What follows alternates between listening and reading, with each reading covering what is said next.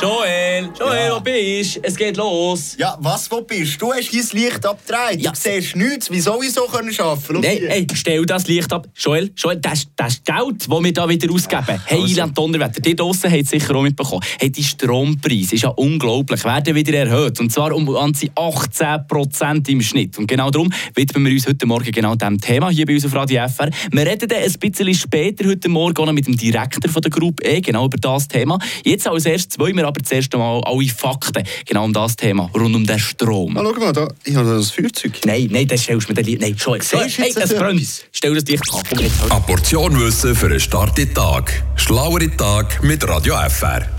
Ja, schon zum Start in den Tag beschäftigt uns das Thema. Am Morgen früh aufstehen, das Nachttischlämpchen anstellen, kurz das Ladekabel aus dem Handy rausziehen, danach in die Küche über, kurz einen Kaffee rauslassen und bevor es dann aus dem Haus geht, noch im Badzimmer dort natürlich sich zu Weg machen. Alleine in diesen ersten paar Minuten vom Tag brauchen wir mindestens fünfmal Strom. Und der kommt zu einem grossen Teil von Frankreich, Italien oder sonst noch aus dem Ausland. 70 Prozent, um genau zu sein, von der ganzen Energie hier bei uns in der Schweiz, die wir importieren aus dem Ausland. Bedeutet, die Schweiz die kann nur die neun bevölkerungsgrössten Kantone selber versorgen. Alle anderen 17 die sind aufs Ausland angewiesen. Oder in anderen Worten, die Schweiz die könnte sich nur knapp bis Mitte April selber mit Energie versorgen. Natürlich ist das in der Praxis nicht so. Jeder Stromanbieter hat eigene Verträge mit den jeweiligen Produzenten aus dem In- und Ausland. Und die Herkunft vom Saft aus unserer Steckdose muss laut Gesetz auch gekennzeichnet werden. Bei der Gruppe E zum Beispiel wird über die Hälfte